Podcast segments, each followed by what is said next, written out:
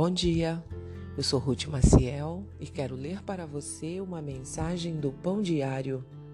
Hoje é dia 25 de outubro e o título da mensagem é Onde está a paz? Ao perguntarem a Bob Dylan, Você ainda espera pela paz? Ele respondeu: Não haverá paz a resposta dele gerou críticas. No entanto, a paz continua uma ilusão. Cerca de 600 anos antes da vinda de Jesus, a maioria dos profetas predizia a paz.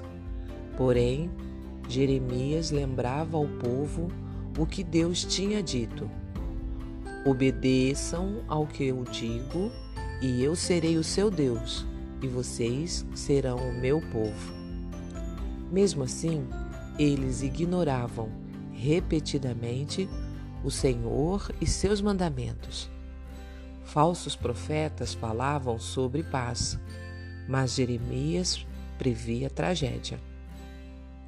Jerusalém caiu em 586 a.C. A paz é rara mas, em meio às profecias terríveis de Jeremias, descobrimos o Deus que ama implacavelmente seu povo rebelde e diz: Eu amei você com amor eterno, eu a reconstruirei, Israel.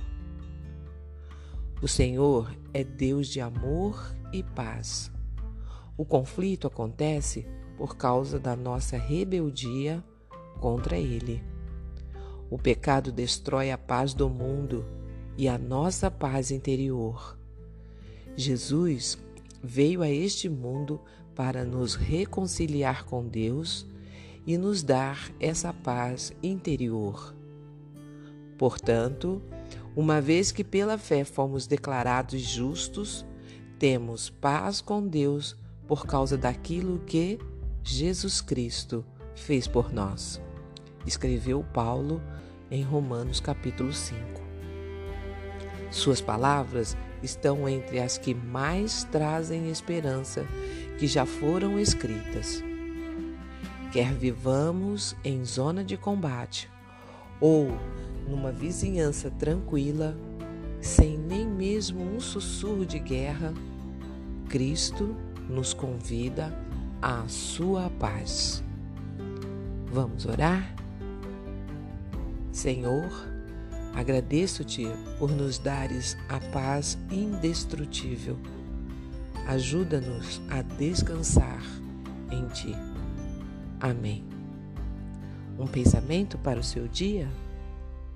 Deus não pode nos dar felicidade e paz à parte de si mesmo.